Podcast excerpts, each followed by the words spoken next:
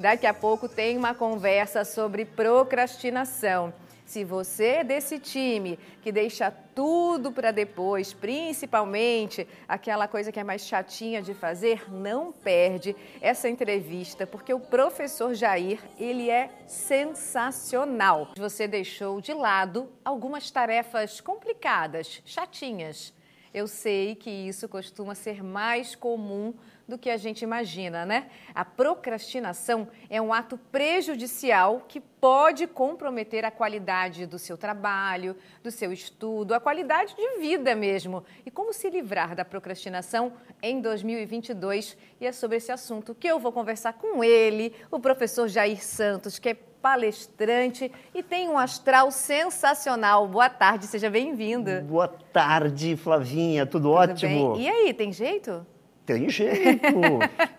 A como, gente está aqui porque tem jeito. Como a gente não procrastinar em, do, em 2022? Legal. Quando, quando você estava falando antes aí de metas para o ano, né? prerrogativas de ano novo, e a gente adora isso, o que vou fazer, emagrecer em inglês, engordar, como a, a, a, nossa amiga acabou pedindo antes. Ou seja, o, o que, que a gente vai fazer? O grande problema é que o dia a dia chega, dia 10 vai chegar. É, essa ainda é uma semana de licença poética, dia 10 está aí, e aí que, que o bicho pega. E normalmente nós temos um padrão mental que nos leva a jogar as coisas para frente. Né? Então, janeiro é só o primeiro mês, março é só o primeiro trimestre, metade do ano ainda dá tempo, e aí nós temos mais um tantinho lá pela frente, e quando a gente percebe, o ano já foi. Então, esse padrão mental de jogar para frente acaba sendo uma complicação muito grande. E aí nós temos pessoas que acabam sendo precoces, aquelas que sofrem de muita ansiedade, elas acabam comendo a banana verde. Então é o contrário da procrastinação, né? Elas antecipam, fazem antes da hora e aí acabam também não se preparando como deveriam, acabam não tendo uma fundamentação legal, bacana para dar vazão àquilo que, que deveriam ter planejado e colocado em prática. E a procrastinação empurrar com a barriga o acreditar que sempre haverá tempo para fazer depois. Aquele aluno que deixa o trabalho de conclusão de curso para a última hora, e aí aquela loucura, e aí acaba se perdendo naquilo e, que e ele queria fazer. E mudar essa programação mental não é fácil, porque é Nunca. cultural, né? E como que a gente começa? É, tudo, tudo é complicado quando o assunto somos nós, né? é verdade. tudo é complicado quando as coisas estão dentro da cabeça. O padrão mental é como um, um risco naqueles discos de vinil antigos, que sempre que a agulha passa por lá, ela, ela dá aquele pulo. Então, esse risco que forma o nosso padrão, ele nos leva a repetir estes, uh, aquilo que eu chamo assim de, uh, de micro hábitos ou hábitos atômicos, aqueles pequenos hábitos que muitas vezes aparecendo, aparentando ser inofensivos, acabam criando um comportamento e uma conduta. A, a, mudança do padrão mental, ela começa com a definição de um propósito. Por isso que a gente não pode ter somente metas de ano novo ou prerrogativas de ano novo. Você tem que ter um propósito para o ano novo. E esse propósito, ele é tão forte a ponto de fazer com que você possa limpar esse risco que forma o teu padrão mental atual de jogar para frente. Então, eu acordo pela manhã, coloco o meu relógio para as 5h30, o meu, o meu celular, né, para despertar às 5h30, porque eu quero fazer uma atividade física. Quando o bichinho aponta 5h30 e te dá aquele susto enorme te acordando, o que, que a gente faz? A gente pausa. Mete o dedo na soneca. para dormir mais um pouquinho. Começou a minha procrastinação. Então, às 5h30 da manhã eu comecei a procrastinar. E aí vai um segundo soneca, um terceiro soneca, e aí às seis da manhã mesmo, a minha academia já foi, a minha caminhada já foi, então deixa para amanhã. Ou seja, esse micro hábito, ele está me fazendo treinar para tudo aquilo que eu não vou conseguir concluir durante o ano. Então, como é que eu mudo um padrão mental? É, a partir do meu propósito, que significa não só emagrecer, não só ter um corpo mais belo, mas ter saúde. É, o propósito é maior do que a meta. Eu defino 5 e 30 e mesmo que num primeiro dia vá doer um pouquinho, eu vou pular da cama no primeiro toque do celular. Eu estou começando a combater a procrastinação. Eu defino que eu vou arrumar minha cama. Isso os filhos deveriam estar ouvindo, né? Fazê-los entender que eles podem mudar o mundo se aprenderem a arrumar o quarto. Então, uh, mas isso serve para adultos também. Então, eu defino que eu vou deixar minha cama arrumadinha. Como eu faço para não procrastinar, para não voltar à noite para casa e a cama está desarrumada, esperando por mim, eu já vou fazer aquilo naquele momento.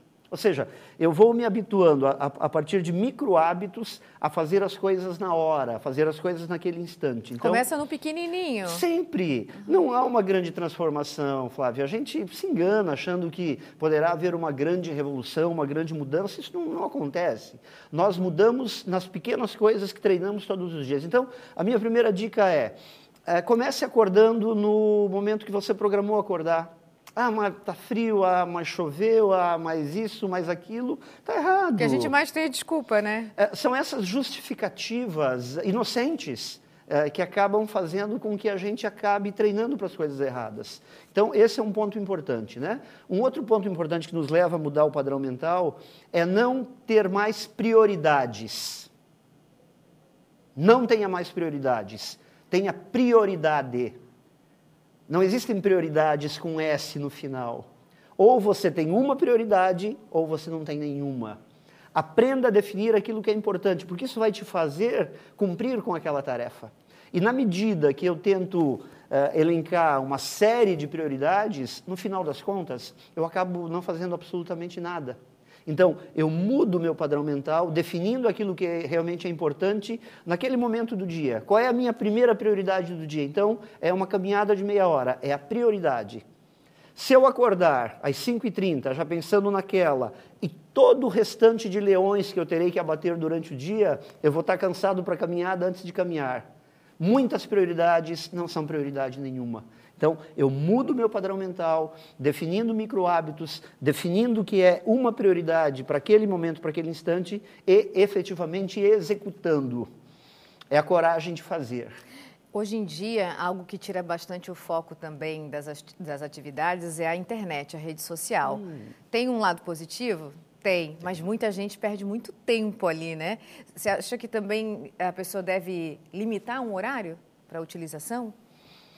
Eu creio que, que, sim, eu creio que seja importante na medida que a qualquer momento eu acabo tendo acesso a, aos diversos aplicativos ou às redes sociais, eu acabo dispersando meu foco, dispersando minha atenção, uh, me iludindo. É, eu acabo vivendo uma vida que não é exatamente a minha, acabo não aproveitando a internet, as redes sociais como uma alimentação boa para minha mente, para minha alma, para o meu espírito. Uh, o meu dia é tomado por notícias muitas vezes tóxicas, pesadas, né? Ou que me empolgam de uma forma exagerada, ou me intimidam de uma forma avassaladora, e eu acabo não conseguindo sair do lugar. Então, sim, eu entendo e uso isso para mim.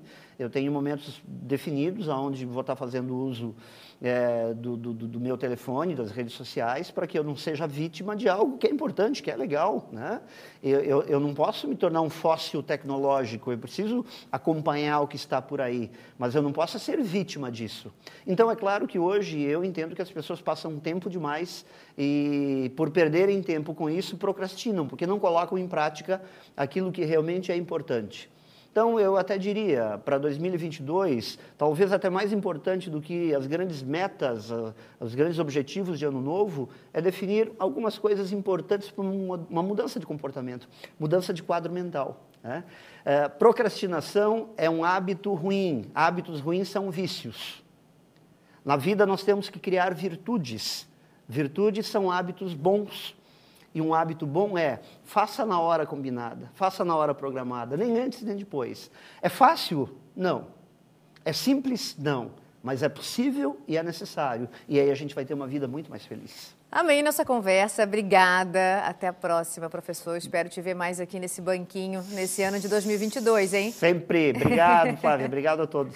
um beijo. Tchau, tchau.